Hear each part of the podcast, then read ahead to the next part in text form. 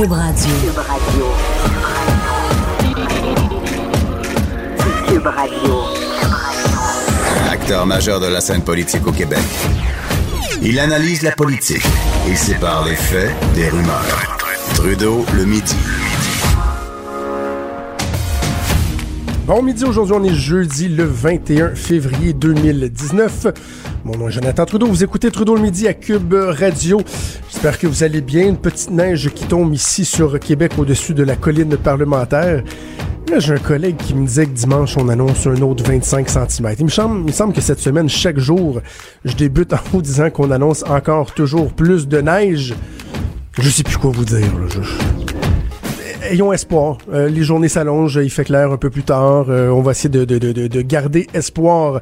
Euh, vous savez, le dossier d'SNC Lavalin continue à faire énormément, énormément jaser.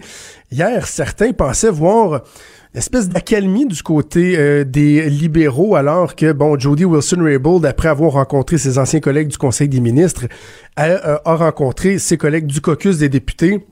On semblait penser que l'harmonie voulait revenir petit à petit. Ben, finalement, ce matin, en lisant le Globe and Mail, entre autres, on se rend compte que euh, il y a encore beaucoup de, de- de questions qui demeurent et que ultimement, il faudra, il faudra absolument entendre euh, ce que elle-même euh, appelle sa vérité, donc pouvoir faire la lumière là-dessus.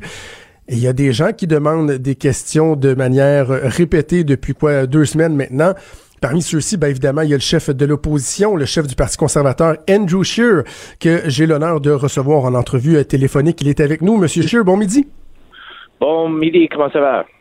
Ça va très bien, merci. Merci d'être euh, à Cube Radio. Dites-moi, Monsieur Scheer, euh, est-ce que, euh, commençons avec ça, Madame Wilson-Raybould, bon, il semblerait qu'on va finir par l'entendre, le comité permanent sur la justice qui a finalement décidé de convoquer Madame Wilson-Raybould, ça devrait être dans les prochains jours.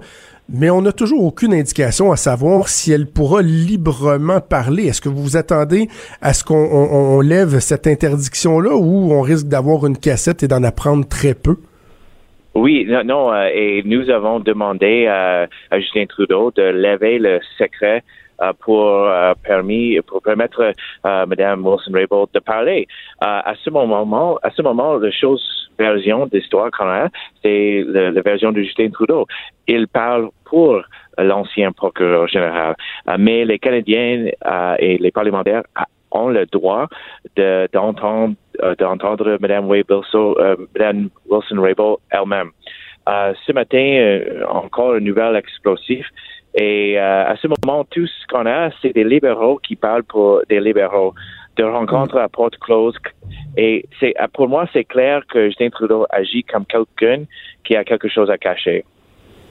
Avez-vous l'impression qu'hier, euh, Justin Trudeau a tenté de, ben, je, je vais utiliser le terme acheter le silence de Mme Wilson-Raybould, mais en disant que bon, il s'était excusé lors du caucus de ne pas avoir condamné les gens qui l'avaient attaqué publiquement, alors que dans les faits, on peut s'entendre, M. Scheer, que celui qui a mené la charge, celui dont euh, les paroles portaient le plus, c'était Justin Trudeau lui-même qui condamnait l'attitude de Mme Wilson-Raybould, qui disait « Elle aurait dû venir me voir, elle l'a pas fait. » Finalement, il essaye de se racheter, là.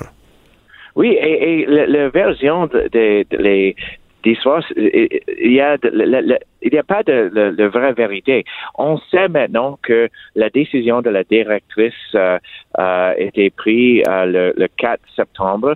Le rencontre entre Justin Trudeau et Mme Wilson Raybould était euh, le, le 17 septembre. Mm. Et j'ai j'ai posé des questions très très simples hier dans la Chambre des communes. Est-ce que Justin Trudeau était au courant de la décision de la directrice euh, des poursuites? Est-ce que euh, c'est qui qui a demandé la rencontre? Est-ce que c'est Mme Wilson Raybould ou Justin Trudeau lui-même? Est-ce que Justin Trudeau a exprimé son appui pour un- une entente spéciale pour SNC-Lavalin? Et Justin Trudeau n'a pas répondu. C'était les questions oui ou Mm. non, très très simple, très direct, aucune rhétorique. Et il a, il a seulement répété euh, son ligne préparée. Alors, encore, il agit comme quelqu'un qui a quelque chose à cacher. Euh, J'ai entendu effectivement vos questions euh, hier en chambre et, dans les journées précédentes. Vous vous concentrez effectivement sur l'implication du premier ministre, sur les ramifications politiques. Il me semble qu'on vous a peu entendu sur le fond, sur SNC Lavalin. Votre position, vous, en tant que chef de l'opposition, est-ce que le gouvernement aurait dû, pardon, favoriser un accord de réparation avec SNC-Lavalin ou au contraire, ils ont bien fait de s'opposer à cette démarche? Mais le, chose, le, le, la question clé, c'est, c'est de l'ingérence. Le, Parlement a le droit et le, gouvernement a mis des outils à la disposition des procureurs.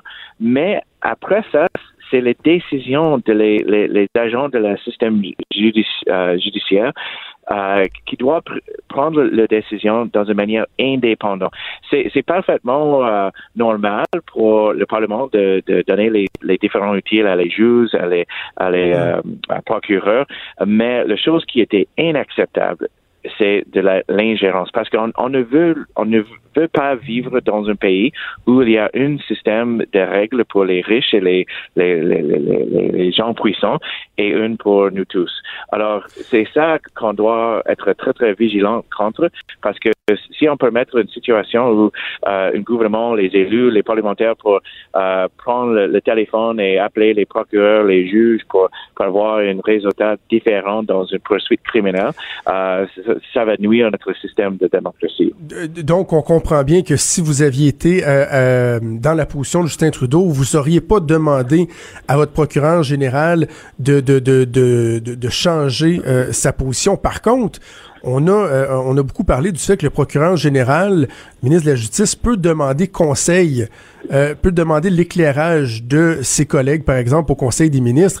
Si vous, votre procureur général, vous avez dit, ben, êtes-vous favorable à un accord, de, un accord de réparation ou au contraire, vous pensez que SNC-Lavalin doit faire face à la justice, ça aurait été quoi votre position en tant que premier ministre? Mon position euh, est toujours de, pour les procureurs si c'est le procureur général ou les, procureurs qui, qui fonctionnent dans nos cours, c'est de, de, baser les décisions sur la loi.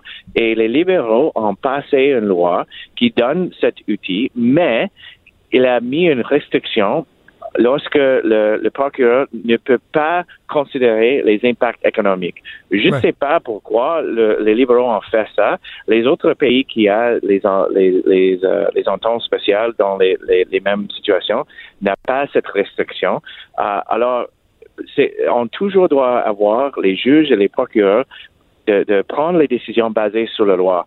Euh, le gouvernement a, eu l'opportunité de, de, de, donner cet outil sans cette restriction. Je ne sais pas pourquoi elle a, elle a, pris cette, décision, mais c'est un facteur important parce qu'il a créé, le gouvernement, les libéraux ont créé la loi et l'indépendant euh, procureur a décidé que SNC-Lavalin ne qualifiait pas basé sur la loi mm. que les libéraux ont passée. Et à ce moment, l'ingérence de le premier ministre était inacceptable. C'est, pas bon pour notre système judiciaire c'est pas bon pour notre démocratie.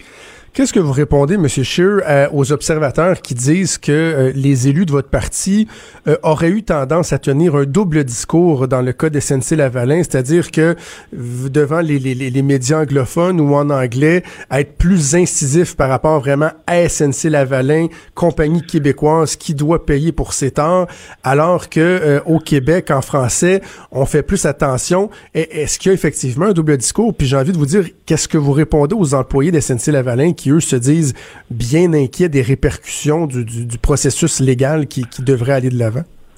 Oui, absolument. Nous avons toute la compassion pour euh, les, gens qui peuvent être affectés par une décision euh, dans cette poursuite criminelle. Euh, mais il n'y a aucune, il n'y a pas de double discours. Nous disons la même chose en anglais et en français.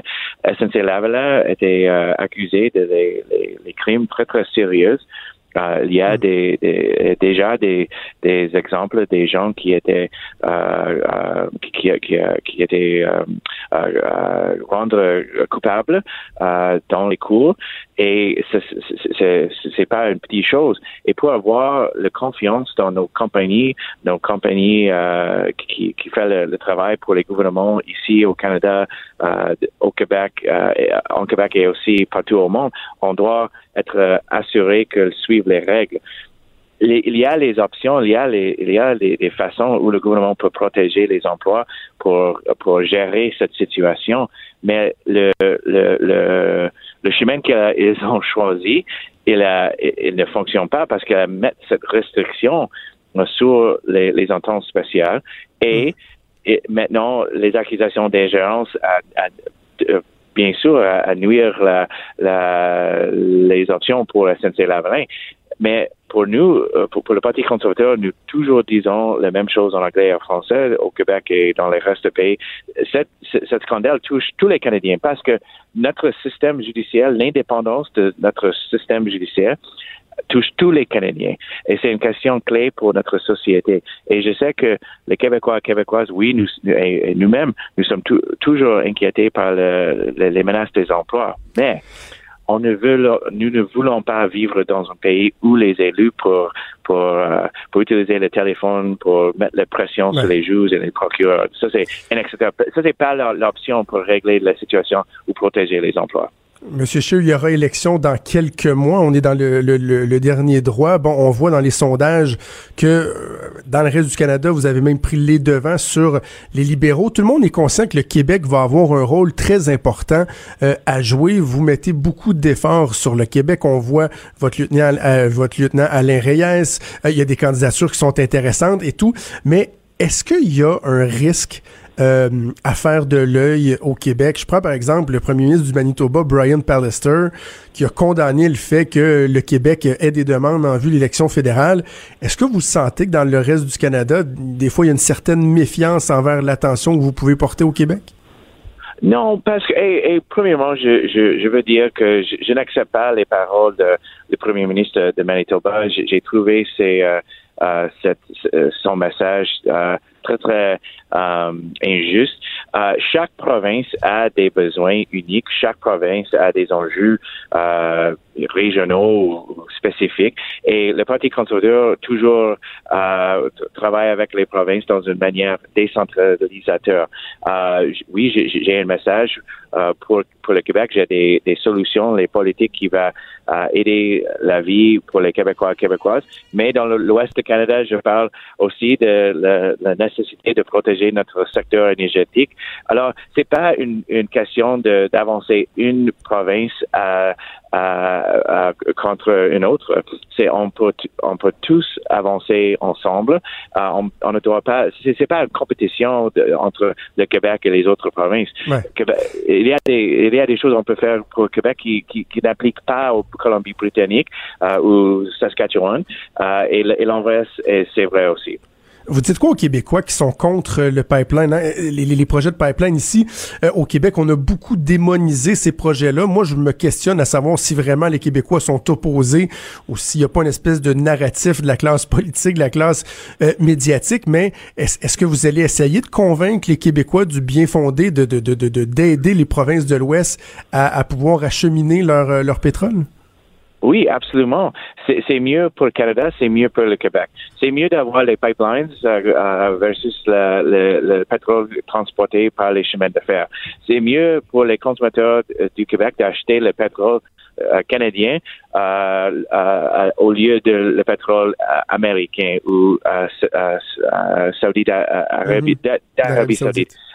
Euh, alors, je, je, suis convaincu, euh, convaincu que je peux euh, expliquer le, les besoins de les pipelines, les bénéfices qu'ils donnent au Québec, au, la province de Québec.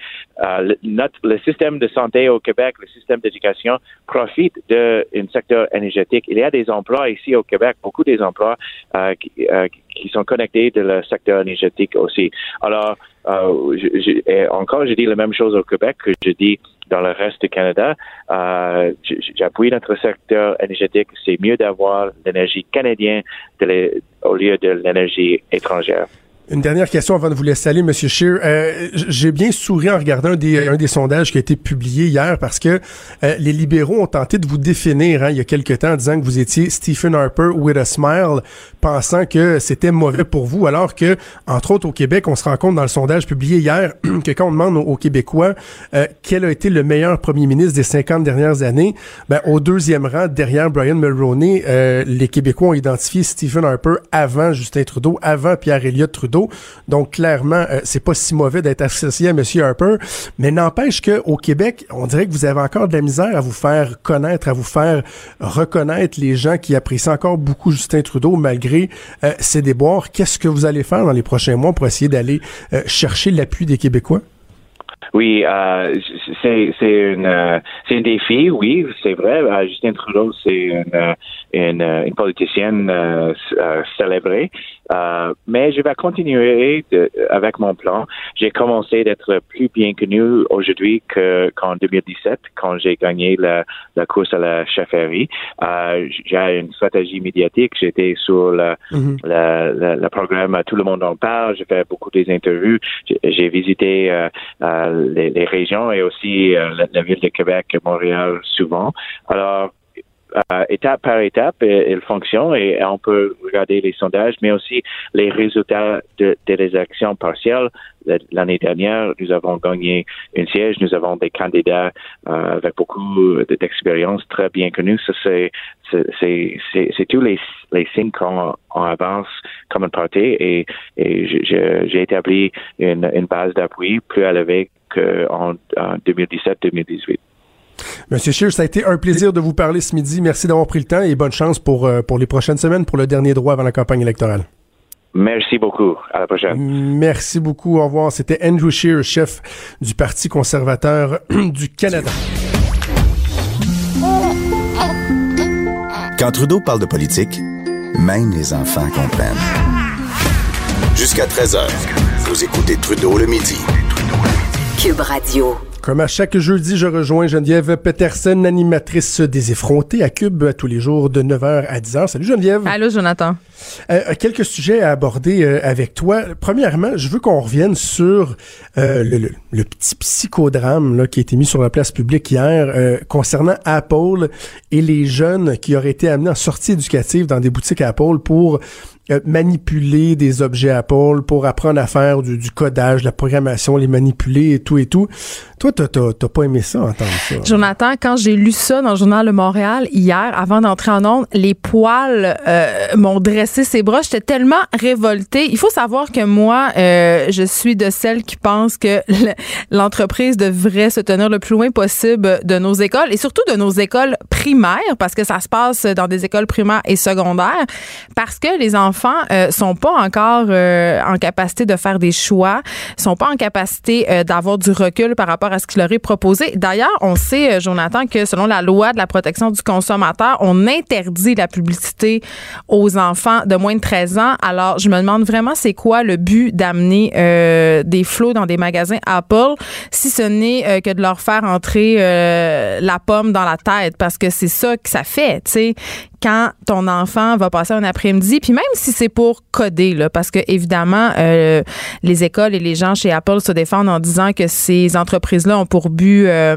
euh, d'aider les jeunes à mieux se servir de iPad. On sait que de plus en plus d'écoles qui utilisent l'iPad comme outil pédagogique, certes, OK, sauf que de se rendre en magasin, de faire un cours de codage et d'être en contact avec tous les produits Apple, toutes les nouveautés. Je sais pas si t'es déjà entré dans un magasin Apple, Jonathan. Ben oui, je suis full Apple. C'est ben moi aussi c'est une véritable mec de la consommation. Fait que c'est clair que les kids, un, ça développe un attachement pour la marque, ce qui est très, très, très payant pour les entreprises au final. Et deux, c'est sûr que tes enfants reviennent de l'école et ils veulent un iPhone, ils veulent un iPad, tu sais, name it, là. Donc, je trouve ça excessivement douteux. Très douteux. Si Apple veut former nos jeunes qui viennent Ouais. dans les écoles, qui viennent donner des cours d'iPad de codage dans les écoles. je- Ouais, ouais, ouais, ouais. Mais je partagé un peu là-dessus parce que justement, je pense qu'il y a une pertinence à apprendre à nos jeunes comment les utiliser. Tu sais, s'ils se rendaient là vraiment en se faisant dire euh, voici une carte cadeau pour acheter quelque chose ou quoi que ce soit. Hey, les employés Là, leur font une aide d'honneur, Jonathan. Les employés leur font une aide d'honneur, tu sais. Mais tu sais, comme moi, mon, mon, mon garçon, il est dans la brigade TIC à son école. C'est la brigade des technologies de l'information et des communications. Euh, il est formé pour aller aider dans les autres classes lorsqu'ils ont des problèmes technologiques, les imprimantes, l'iPad et tout ça. Je trouve ça bien le fun, puis je suis bien fier. Il est le plus jeune de l'école à faire ça. Il est le seul élève de deuxième année. Puis je me dis, ben si, mettons, il avait été chez Apple, vraiment apprendre des trucs supplémentaires pour après ça, euh, les... parce qu'il y en a qui ont dit ça, hein, que ça servait après ça à aller partager les connaissances dans les écoles.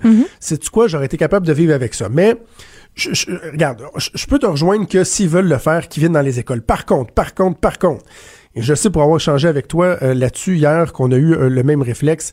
moi, je veux bien qu'on interdise aux classes d'aller euh, vers Apple mais qu'on euh, expulse à grand coup de pied dans le derrière des jardins. Ben, c'est là où je m'en allais. Écoles, euh, vendre, vendre l'idée d'avoir des comptes de banque. Quand ben moi, l'année passée, en première année, mon gars est arrivé en me disant Je veux un compte de banque, je veux un compte de banque. Desjardins est venu nous donner des papiers puis nous dire qu'il fallait que j'ouvre un compte de banque. Je m'excuse, mais c'est pas plus acceptable. ben, c'est ça. Moi, j'étais sur le site de l'école pendant trois ans et on a fait sortir Desjardins de l'école parce que justement, et c'est intéressant ce que tu dis parce que c'est jamais pour mal faire, entre guillemets, parce que oui, c'est bien d'apprendre aux enfants le langage informatique, c'est bien de leur apprendre à se servir des outils qu'ils ont entre les mains c'est bien aussi de montrer aux enfants à épargner, à leur euh, enseigner le langage financier. Mais mon problème, il est vraiment éthique. C'est quand des entreprises ont les clés de cette connaissance-là, c'est, c'est de mettre en contact des enfants avec des logos. C'est de, parce que tout ça, c'est ça, c'est de créer un sentiment d'appartenance, de faire des futurs petits clients de ces marques-là. Et c'est là où moi, mon problème, il est.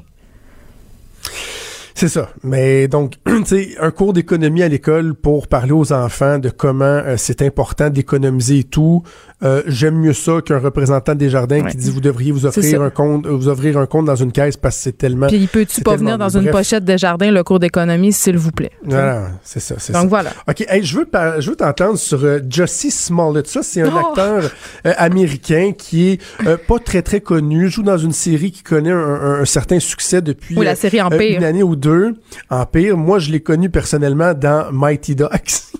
Et là, tu viens de révéler ton âge, Jonathan. C'est drôle parce qu'on a réécouté ça avec mes enfants en fin de semaine. Et euh, il faisait un, un, des jeunes euh, dans l'équipe. Et là, lui, il, s'est solidement mis dans le trouble et a même été arrêté. Euh, dans le fond, il a, il, a, il, a, inventé une situation où il s'était fait supposément agresser. Mm-hmm. on plaidait l'homophobie, le racisme et tout. Et finalement, c'est lui qui avait organisé ça avec deux figurants de la, de la, série Empire. Écoute. c'est quoi ton analyse de ça, au-delà du fait que le gars est vraiment crétin d'avoir fait ça? Ben, j'ai envie de te dire que dans ce cas-ci, la réalité dépasse la fiction, là, parce que c'est tout à fait euh, une scène qui aurait pu se produire euh, dans la série Empire, euh, dont il est l'une des vedettes. Mais ce qui est vraiment préoccupant dans cette affaire-là, c'est plusieurs choses. Premièrement, cet acteur-là, ça fait longtemps qu'il est militant, c'est-à-dire qu'il parle de la situation problématique des Afro-Américains aux États-Unis. C'est un homosexuel, un homosexuel affirmé qui, justement, parle aussi des droits des gays. Donc, c'est quelqu'un d'impliqué socialement. Mais là, j'allais dire, je pense qu'il avait envie euh, de pousser une petite coche plus loin dans l'empathie du public pour euh, justement aller chercher une plus grande euh, popularité, pardon, aller aussi pouvoir demander un plus grand salaire. Il paraît, il paraît même qu'il a fait envoyer euh, des lettres de menaces de mort à son endroit à Fox, le studio qui produit la série, euh, pour faire à croire qu'il était l'objet de menaces. Et ça va quand même loin. Puis il a joué avec des codes qui sont très très forts aux États-Unis. Lui, il a dit qu'il s'est fait attaquer justement par deux gars, que les gars ils ont mis une corde autour du cou. Ça, c'est un symbole très fort de l'esclavagisme aux États-Unis. Euh, qui s'est fait lancer des, des produits chimiques sur lui. Donc c'était pas n'importe quoi. Et les gens étaient révoltés. Il y a des campagnes de sympathie euh, pour euh, vraiment dénoncer l'agression dont il avait fait l'objet sur Twitter. Il y a des vedettes qui l'ont appuyé. Tu sais, c'est allé très loin. Et tout ça pourquoi? Tout ça pour, malheureusement, mousser sa popularité parce qu'on sait qu'on vit quand même à une époque où... Oui, c'est épouvantable, mais quand même, je comprends, euh, pas que je comprends son geste, mais je comprends qu'est-ce qui peut le pousser à avoir fait ça, de vouloir atteindre une plus grande... On vit dans un, dans un monde où, justement, la, le scandale Instagram euh, paie beaucoup. Tu sais, cette grosse bouée, bouffée pardon, de sympathie à son, à son endroit, il a apporté beaucoup, beaucoup, beaucoup d'argent, beaucoup de notoriété, beaucoup de pouvoir. Tu sais, et la tentation de faire ça, euh, évidemment, euh, est, très, très problématique. Là. Ce gars-là, on va pas faire son, son, profil psychologique, mais ça va pas bien, c'est clair. Mais c'est parce que ça fait mal. Ça, fait mal. Ça fait mal aux vraies causes, tu sais. C'est ça, c'est ça l'affaire. Tu sais, c'est aux vraies causes. C'est comme, il y a eu des cas, il y en a pas beaucoup, mais quand même, ça existe des cas, par exemple, de femmes qui ont euh, allégué s'être fait violer. Il y avait eu un cas là, dans le coin de Québec, dans une halte routière. Et là, tu sais, on dit, bon, hashtag je vous crois, on veut les croire, les victimes sont pas assez soutenues. Et là, quand t'en as une comme ça qui finalement s'en va monter une histoire, tu te dis, mais te rends-tu compte à quel point tu nuis ben... aux milliers et milliers d'autres femmes qui tentent de se faire reconnaître? Ça met de l'eau au euh, moulin, tu sais, ça met de l'eau au moulin, justement, à, aux gens qui disent, ben, il y, a plein de fausses accusations, il y a plein de monde qui s'invente des histoires pour attirer l'attention, puis c'est ça qui est vraiment dommage. Tu sais, puis je pense aussi que c'est la chute d'un modèle aussi pour plusieurs euh, jeunes Afro-Américains parce que c'est quand même un modèle de réussite, plusieurs jeunes gays. Fait que c'est un coup dur pour eux aujourd'hui. Puis euh, tu sais qu'il est quand même éligible à trois ans de prison. Hein, puis aïe, aïe, aïe, oui, puis juste un, petit fait assez cocasse, c'est que lui, il va perdre sa carrière, il, va perdre absolument tout ce qu'il a, mais ça lui a coûté seulement 3500 dollars pour organiser son agression. Hein. Donc, euh, mais, mais j'en reviens pas. Sans long, au-delà de cette personne-là, sans dit long justement sur à quel point euh, les gens sont prêts à aller loin pour toujours plus se faire reconnaître, avoir pour avoir de l'attention. C'est un peu triste. Hey, je veux, dernier sujet que je voulais absolument aborder avec toi. Euh, c'est un sujet qui, je, tous les deux nous, tient à cœur. On en a déjà discuté en ondes, en dehors des zones. Euh, c'est la vaccination. Et là, il y a Angus Reid qui a sorti un sondage ce matin qui a été fait euh, à l'échelle du Canada qui démontre qu'il y a 70% des Canadiens qui seraient en faveur d'une vaccination obligatoire pour les jeunes fréquentant l'école. En clair, si toi tu crois aux théories de la conspiration et que tu fais pas euh, vacciner ton enfant pour contre la rubéole, par exemple, fine, mais rush chez vous. 70% hmm. des gens qui seraient d'accord donc est-ce qu'on l'exige? Qu'est-ce que tu en penses? Ben, moi, j'ai un, un, petit bémol. Il faut savoir que je suis pro-vaccination, évidemment.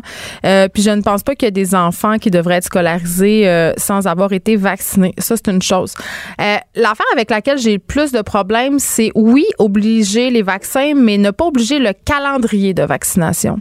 C'est-à-dire que ouais. ben je pense que euh, bon puis j'ai déjà parlé avec des infirmières au CLSC puis des médecins pour savoir euh, pourquoi il y avait un calendrier de vaccination là. Puis euh, évidemment, il y a l'âge cible des maladies, mais il y a aussi le fait qu'ils profitent des deux premières années de la vie de l'enfant parce que ces enfants-là sont dans le système. Donc, les parents vont avoir plus tendance à venir au, rendez-vous, à les faire vacciner. Tu comprends qu'est-ce que, je veux des dire? suivis qui sont déjà prévus. c'est ça, c'est déjà prévu. fait que c'est plus un, euh, comme d'habitude, euh, comme dans beaucoup de soins, de milieux de soins, on suit un protocole qui facilite, en fait, les, qui est facilitant pour les soignants, mais qui est peut-être pas euh, optimal pour les parents, par exemple. Tu sais, moi, je sais que j'ai pas suivi le calendrier de vaccination pour mes enfants. mes enfants sont vaccinés, mais des fois, je trouvais que c'était too much les vaccins qu'ils avaient à recevoir. Puis je, j'avais envie euh, de leur donner une petite chance à leur système immunitaire. Puis c'était en accord avec mon médecin. Hein. Il n'y avait pas de, d'affaires ésotériques là-dedans. Mais moi, bien sûr que je suis pour euh, que les enfants euh, soient vaccinés. J'irai encore même plus loin que ça, Jonathan. Il y a des pays, justement, tu le disais tantôt, le sondage veut les rendre obligatoires, mais en, Europe, ça se fait déjà. Là. Tu ne peux pas fréquenter. C'est une responsabilité publique. Il y a des maladies ben infantiles qui font leur grand retour. Là. On parle de la ben rougeole, de la rubéole. Je veux dire, c'est des maladies qui avaient été pratiquement éradiquées puis qui peuvent avoir des conséquences fatales. C'est irresponsable de ne pas faire vacciner ses enfants. Oui, et, dans le fond, c'est ça. Faut, jamais lâcher prise. C'est la même chose pour les vaccins. Euh, c'est aussi le cas pour les maladies transmises sexuellement. On a baissé la garde. Euh, les jeunes qui se protègent moins, on fait moins de sensibilisation. Il y a des maladies qui sont en train de, revenir. Euh, bref, il, faut contrer ce sentiment-là, cette perception-là que des gens ont. Tu vois, le, sondage démontre qu'il y a 20% des sondés qui disent que la vaccination, par exemple, devrait être euh, libre, ça, devrait être le, libre choix du Jonathan, c'est énorme, 20 C'est une personne sur cinq, c'est beaucoup. C'est beaucoup. C'est beaucoup. On se demande pas pourquoi les maladies reviennent. Parce qu'une personne sur cinq dans une population, ça peut faire des épidémies, comme on a vu euh, dans la région de Montréal l'an dernier. Il y avait un, en Estrie, je crois, ou dans l'anneau d'hier, je me rappelle plus, mais il y avait une épidémie de rougeole. Il y en avait beaucoup, beaucoup. Là. Voilà. Geneviève, toujours un plaisir. On t'écoute avec Vanessa demain matin à 9h. Plaisir partagé. Trudeau, le midi. Joignez-vous à la discussion. Appelez ou textez. 187 Cube Radio. 1877 827 2346. Et on parle avec Luc La Liberté de politique euh, américaine. Encore une fois, les sujets sont assez nombreux pour discuter avec Luc La Liberté. Bon midi, Luc. Oui, bonjour, Jonathan. Euh, je veux revenir un instant assez rapidement avec toi sur l'annonce de la candidature de Bernie Sanders. Bon, ça a été fait un peu plus tôt cette semaine, mais moi j'ai une question euh, à poser que j'ai pas entendue, il me semble, ailleurs dans les médias. Est-ce que c'est pas vraiment égoïste de la part de Bernie Sanders de présenter sa candidature parce que il risque de monopoliser l'attention, de manger beaucoup de temps d'antenne. Alors que moi, personnellement, c'est pas de l'âgisme, me semble, de dire que Tabarouette te lancer dans une campagne euh, où, tu, où, tu, aurais 79 ans quand tu vas être président. Euh, Est-ce que c'est vraiment euh, réaliste? Bref, regarde-tu juste son nombril, Bernie Sanders?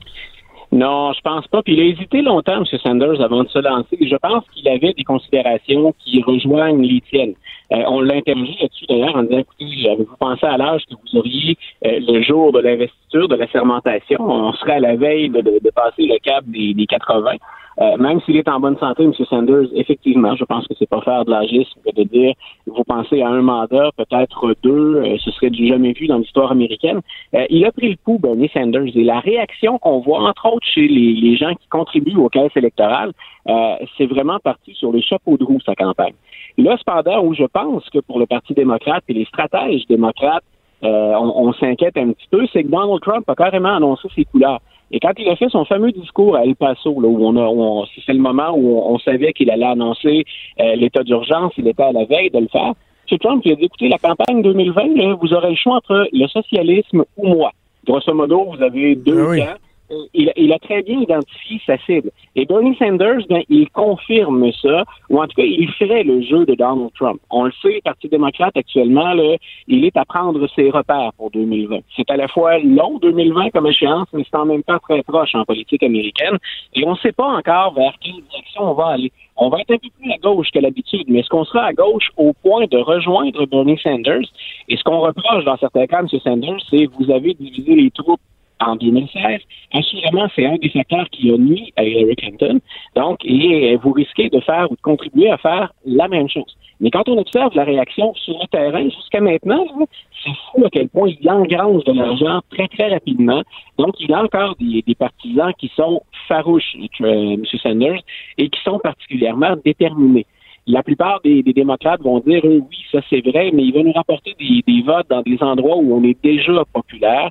Est-ce que c'est grâce à Bernie Sanders qu'on pourrait obtenir des votes de plus en Pennsylvanie, au Wisconsin, au Michigan, là où on a perdu puis on n'est pas certain de ces chiffres-là. Pennsylvanie, à tout le moins, c'est pas euh, c'est pas Bernie Sanders qui va nous faire effectuer un virage qui est gagnant. Donc, euh, ben, c'est une candidature, c'est spectaculaire. On le sait qu'il est toujours populaire. En même temps, ben, il n'est pas euh, il est pas le seul à gauche cette fois-ci. Donc, M. Sanders, il fait de la compagnie. Mme Warren, Elizabeth Warren, elle performe très bien ah dans les sondages. Donc, il n'est pas seul sur son terrain, ce qui était le cas en, 2016, parce qu'il a un peu étonné tout le monde en se présentant contre Hillary Clinton. Mm. OK. Euh, grosse nouvelle euh, euh, qui est sortie hier. Il semblerait qu'on voit enfin la lumière au bout du tunnel. Le rapport de l'enquêteur Mueller qui, selon toute vraisemblance, ou tu me diras si c'est confirmé, devrait ou pourrait être publié enfin la semaine prochaine. Oui, j'ai envie de te répondre. Quelle lumière et quel tunnel? il, y a deux, il y a deux sites il y a deux sites d'information qui confirment euh, la nouvelle. C'est d'abord sorti en primaire sur CNN et ensuite le Washington Post a validé, euh, semble-t-il, les mêmes informations. Donc, on pourrait s'y attendre aussitôt que la semaine prochaine. Mais quand je dis quelle lumière et quel tunnel, bien sûr, nous sommes plusieurs, les Américains au premier titre, mais tous ceux qui s'intéressent à l'actualité américaine, on a hâte de savoir ce que va dire Robert Mueller. Mais la première chose, c'est d'abord, va-t-on nous informer de ce qu'il y a dans ce rapport-là? Il y a un tout nouveau procureur général aux États-Unis, un tout nouvel Attorney General, M. Barr. Et M. Barr s'est déjà engagé à laisser sortir, mais en même temps, il dit tout et rien, et il s'est engagé à laisser sortir tout ce qu'il pourrait laisser sortir qui ne menacerait pas d'une façon ou d'une autre la sécurité des États-Unis. Donc, que va-t-on apprendre? C'est lui qui hmm. va avoir le dernier mot. À la rigueur, on pourrait ne rien apprendre du tout. Si jamais, bien sûr, on rend ce rapport-là partiellement ou entièrement public éventuellement, ben là, ce qu'on a hâte de voir, c'est, on sait déjà qu'il y a des dommages de l'enquête Mueller parce qu'il y a six proches de Donald Trump, conseillers ou, euh, ou associés de Donald Trump, qui ont pas juste été accusés, qui ont été reconnus coupables. Donc, ce rapport-là fait des dommages. On a déjà dit à plusieurs reprises, c'est beaucoup plus que la ah fameuse chasse aux sorcières. Maintenant, est-ce qu'on est capable d'inclure Donald Trump là-dedans? Ou encore, et ça c'est un des angles que personnellement j'ai bien hâte de voir, est-ce que M. Mueller pourrait pas suggérer que, et fortement, que le président Trump, dans ses nombreuses déclarations, en congédiant entre autres James Comey, en s'en prenant verbalement à Andrew McCabe qui vient de lancer un livre qui, qui l'appelle carrément la menace, puis il réfère à Donald Trump, euh, est-ce qu'il s'est pas rendu coupable d'obstruction à la justice? Et quand on revient un petit peu dans le temps, puis qu'on écoute ou qu'on relit des témoignages de William Barr, le ministre de la Justice qui va trancher finalement, euh, il a très bien défini ce qu'était l'obstruction à la justice. Et carrément, ce qu'il décrivait, c'est ce que Donald Trump a fait. Alors, c'est là où je dis, à plus, euh, sous plus d'un angle, ce rapport-là, la remise la semaine prochaine, ça risque d'être particulièrement intéressant. Peut-être décevant pour ceux qui voudraient un gros punch tout de suite, mais, euh, mais ça prend de la patience dans ce genre d'enquête-là. Si on se rappelle de ce qui a mené au départ de M. Nixon, vous savez, on oublie souvent que c'est une procédure qui a été très longue. On se rappelle bien sûr du départ de, M. Nixon, mais euh, on oublie qu'il y a eu de très très longues enquêtes auparavant, qu'avant même l'écoute électronique, son propre parti, son vice-président avait été pris dans, des magouilles, dans des, euh, dans des fraudes électorales. Donc c'est un processus que quand on dit un an et demi, deux ans, on est tout à fait dans les dans les délais entre guillemets acceptables pour une cause. C'est juste qu'on a tellement parlé qu'on a l'impression que ça fait euh, ça fait tellement longtemps. Mais reste que la question centrale, ce sera de savoir est-ce que il y a eu implication? Et si oui, est-ce que le président était au courant, est-ce qu'il a trempé là-dedans? C'est ça la question centrale. M. Trump, Jonathan, il, c'est sûr qu'il va payer un prix politique. Maintenant, jusqu'à maintenant, dans les sondages, on montre que malgré le travail de M. Mueller, beaucoup d'Américains le suivent toujours. Donc, est-ce que le prix politique va être très élevé? Il y en aura un. Euh, le, prix qu'on ne sait pas encore, pour lequel on n'est pas capable d'évaluer les probabilités, c'est bien sûr au plan judiciaire ou au plan d'une éventuelle procédure de destitution. OK. Euh, bien de, de, voir ça. Euh, je trouve ça intéressant le prochain sujet dont tu veux me parler. Ici au Québec, on a beaucoup parlé dans les dernières années, mais même les dernières semaines, du phénomène des nominations partisanes. hein, La nomination de la déléguée du Québec, euh, Catherine Loubier, qui a été euh, chef de cabinet adjoint de François Legault il y a deux semaines. Ça a fait jaser pas mal. Ça existe aussi aux États-Unis, les nominations euh, partisanes chez les ambassadeurs. Et tu me dis que sous Trump, on a l'impression que les ambassadeurs ont jamais été aussi peu formés là, pour être dans les faits des ambassadeurs. Moi, je me souviens qu'il y avait eu beaucoup de réactions parce qu'on en parle pour M. Trump parce que ça atteint des proportions inégalées. Mais l'idée d'y aller de nomination partisane dans des postes d'ambassadeurs, c'est pas un phénomène qui est je me souviens, par exemple, que quand Barack Obama, pour remercier Caroline Kennedy euh, de l'appui qu'elle a accordé à sa campagne au, tout début, alors qu'Obama n'était pas favori, il avait nommé Mme Kennedy, euh, la fille de, de, John F., il l'avait nommée comme ambassadrice au Japon.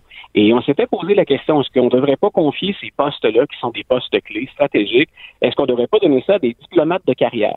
Et ce qu'on constate, c'est le site Axios ce matin qui sortait la, nouvelle. Axios est remonté jusqu'à Ronald Reagan. Et habituellement, ce qu'on dit, c'est qu'il y a autour de 70, entre 68 et 70% des nominations qui sont en fait des nominations de gens qui sont des diplomates de carrière. Ce qu'on voit évoluer avec le temps, c'est que ceux qui ne sont pas des diplomates de carrière, ben, il y a un prix, entre guillemets, pour devenir ambassadeur. ils peuvent s'acheter un poste d'ambassadeur. Ben, pas aussi directement que ça. C'est le problème. Mais en même temps, on devine que ça ressemble à ça. Sous George W. Bush, on avait eu une pointe et on considérait que ça pouvait aller, disons, de 11 à 20 000 Sous Donald Trump, quand on dit que M. Trump euh, affirme au effort, je n'ai pas eu besoin de l'argent de personne, on calcule qu'en moyenne, ceux qui ont obtenu des postes d'ambassadeur ont déboursé pour la campagne des républicains et en particulier celle de Trump près de 100 000 euh, par exemple, et on donne des cas concrets, euh, celle qui est à la tête de l'ambassade ici euh, au Canada, elle a fait campagne, c'est une femme d'affaires, son mari a fait fortune, si je me souviens bien, il représente des intérêts dans le charbon. on vient ce matin de suggérer son nom pour devenir la nouvelle ambassadrice à l'ONU. Et c'est quelqu'un qui a généreusement contribué à, la campagne. On parle de centaines de milliers de dollars. Et là où les chiffres sont astronomiques, non seulement les sommes impliquées sont, sont, sont énormes, mais on est rendu à que 58 des ambassadeurs qui avaient une expérience du monde diplomatique. Ça veut dire qu'on a franchi la barre des 40 de nominations politiques, puis essentiellement de nominations politiques de gens qui ont contribué à la caisse électorale. Donc, je répète, M. Trump n'est le premier à faire ça. Ça, existait, on s'est posé des questions auparavant, mais là, ça atteint des proportions, j'ai presque envie de dire, alarmantes. Ouais, c'est quand même drôle venant de, de, de, l'homme qui se dit anti-élite, qui veut représenter les, les, les, hein, les Américains moyens, alors que pour 96 000 tu as la chance peut-être de te trouver un poste euh, d'ambassadeur euh, pour les États-Unis. Euh, voilà. Le Congrès, le Congrès qui va enquêter sur une entente de vente de réacteurs nucléaires à l'Arabie Saoudite. C'est intéressant ça, suite au, au, au, meurtre de Jamal Khashoggi. bon, on a dénoncé le fait que personne faisait rien aux États-Unis, même chose au Canada, si tu veux mon avis. Mais là, il y aura enquête sur les relations, en tout cas sur les, affaires entre les États-Unis et l'Arabie saoudite.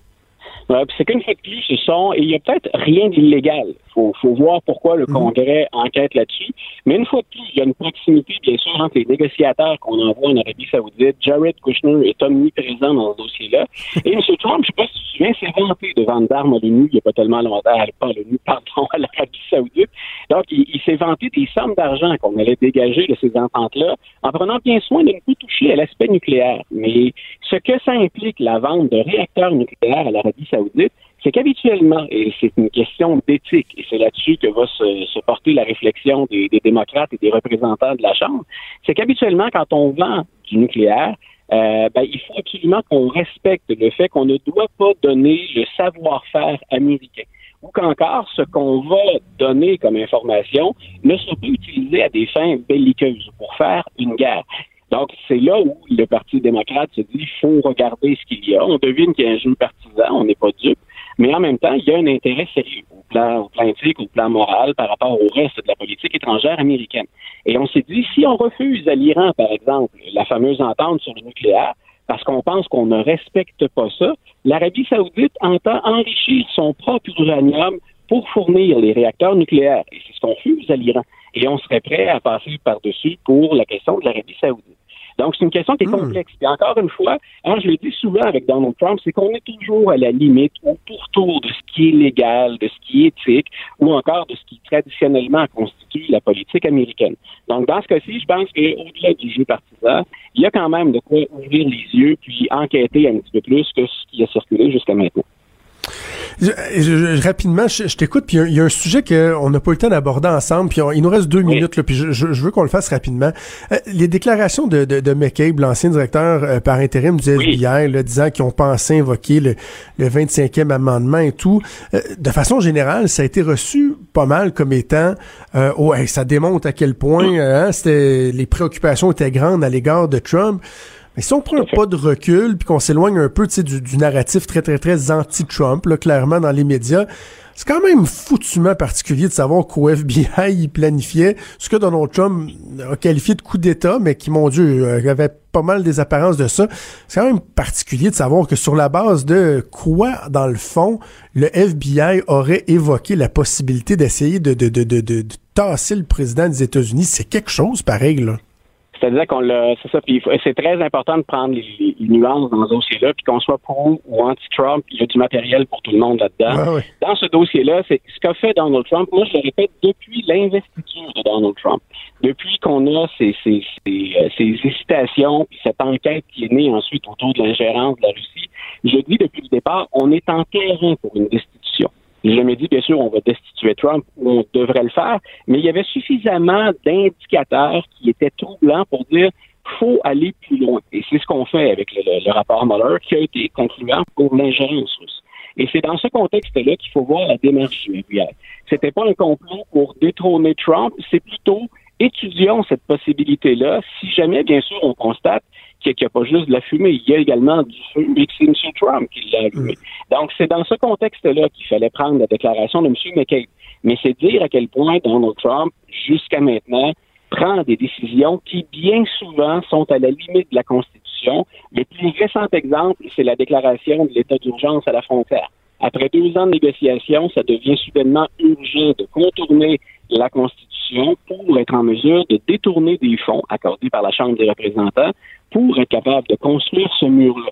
Ça va être, moi, au-delà de la partisanerie politique, ce que j'ai hâte de voir, c'est que va-t-on dire dans les tribunaux par rapport à l'exercice du pouvoir présidentiel par Trump en lien avec ce que dit la Constitution? Et c'est le bout qui me fascine depuis le départ. Et euh, la semaine, on aura l'occasion de s'en parler, mais la semaine prochaine, ça va être le deuxième tête-à-tête euh, Donald Trump, Oui. Kim, Kim Jong-un qui va avoir lieu euh, au Vietnam. Donc ça aussi, ça va retenir beaucoup l'attention la semaine prochaine. Ça va être très intéressant parce que M. Trump mise là-dessus pour se relancer un petit peu. Les nouvelles sont pas très bonnes, les Ah oui. sondages non plus. Il a été très critiqué. Euh, puis il pense même à congédier son directeur du renseignement national, Dan Coates, parce que justement sur la question de la Corée du Nord, M. Coates a dit il n'y a rien qui nous manque nulle part dans les renseignements qu'on obtient que la Corée du Nord est sérieuse dans son intérêt de réduire son arsenal ou de ne pas recourir tout simplement au nucléaire. Et M. Trump n'a pas aimé ça que dans les jours qui précèdent cette fameuse rencontre, son directeur du renseignement national émette des réserves, des doutes ou même des objections aussi fortes que ça. Luc La Liberté, notre chroniqueur en politique américaine, a toujours un plaisir, puis on va avoir bien des choses à se reparler la semaine prochaine, mon cher. Alors voilà, je l'entends plus. Il a quitté. Il était temps qu'on se laisse.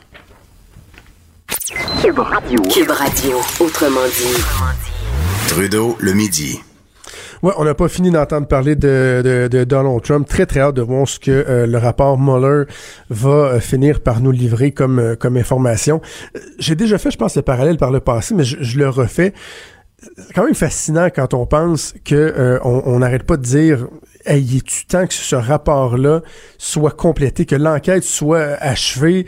Le président américain qui mettait des pressions depuis des mois en disant ça n'a pas de bon sens, il faut que ça se finisse, alors que comme Luc le disait, ça fait quoi, un, an, un an et demi, deux ans? Ça fait, ça fait pas si longtemps que ça. Surtout quand on compare à la durée de nos enquêtes, nous autres, ici au Québec. Là. Juste se rappeler qu'il y a une ancienne vice-première ministre et plusieurs co-accusés qui euh, ont été accusés, ça fait quoi, au-dessus de deux ans et quelques déjà. Et on sait même pas quand est-ce qu'on va avoir un procès. On sait même pas si on va l'avoir, le procès. Il y a des gens qui sont libérés encore cette semaine, des hauts dirigeants de SNC-Lavalin qui sont euh, libérés parce que l'arrêt Jordan fait en sorte qu'il y a un délai minimal maintenant, euh, maximal en fait, pour subir euh, un, procès. Et il y a des gens qui ont été arrêtés il y a cinq ans. Et les enquêtes, ou en tout cas les, procédures judiciaires sont pas terminées. Alors, franchement, puis, quand on regarde d'autres enquêtes que l'UPAC mène, là, l'UPAC, l'enquête mâchurée, etc., sur le financement politique, des enquêtes qui traînent, qui traînent en longueur depuis 2, 3, 4, 5 ans des fois. Et euh, on voit pas la lumière au bout du tunnel. Alors vraiment, dans le cas de, de, de Trump et de l'enquête Mueller, on se rend compte que c'est la pression médiatique qui fait en sorte qu'on a vraiment euh, l'impression que ça traîne en longueur. Je vais vous parler d'un dossier qui est euh, un peu local, qui touche Québec, mais qui, vous allez voir, aura vraiment des ramifications qui sont provinciales, ou en tout cas qui risquent de faire parler euh, à l'échelle de la province. Euh, ce matin, dans ce midi, en fait, dans un segment que j'ai fait tout juste, tout juste avant d'entrer en onde au TVA, pour le TVA Midi Québec, j'ai sorti une information exclusive qui, je pense, va faire jaser, ou en tout cas qui va, qui va faire réagir de ce que je comprends, des informations que j'ai eues même pendant l'émission, ça a déjà commencé à faire réagir du côté d'Ottawa où on va euh, tenter de calmer le jeu. Contexte. Ce matin, dans le journal de Québec, euh, on apprend que le maire de Québec, Régis Labombe, commence, et le gouvernement provincial commence euh, tous deux à être inquiets pour le respect des échéanciers en ce qui concerne la réalisation du projet de tramway du maire de Québec. Bon, on peut euh, des fois être d'accord ou pas sur comment ça a été fait, un peu sur la gueule, un projet sur le coin d'une napkin qui a été présenté euh, suite à l'élection municipale où il n'y avait pas été question de tramway. Mais mettons que je mets ça de côté et qu'on se dit, regardez, on a besoin d'un projet de transport en commun structurant euh, à Québec, qu'on soit pour ou contre le troisième lien, ça nous prend ça. Il y a un projet de 3 milliards qui est sur la table. 3,2 milliards. La ville de Québec, de mémoire, est prêt à mettre 200, 200 millions. Le gouvernement euh, provincial s'est engagé à l'époque de Philippe Couillard à mettre 1,8 milliard de dollars. Alors, ce qui reste euh, à décaisser pour que le projet se réalise, en tout cas à confirmer plutôt comme investissement, ben, c'est 1,2 milliard de la part du gouvernement euh, fédéral de Justin Trudeau. Et là, ça fait un bout que les demandes de Québec ont été envoyées au fédéral et les réponses tardent à venir.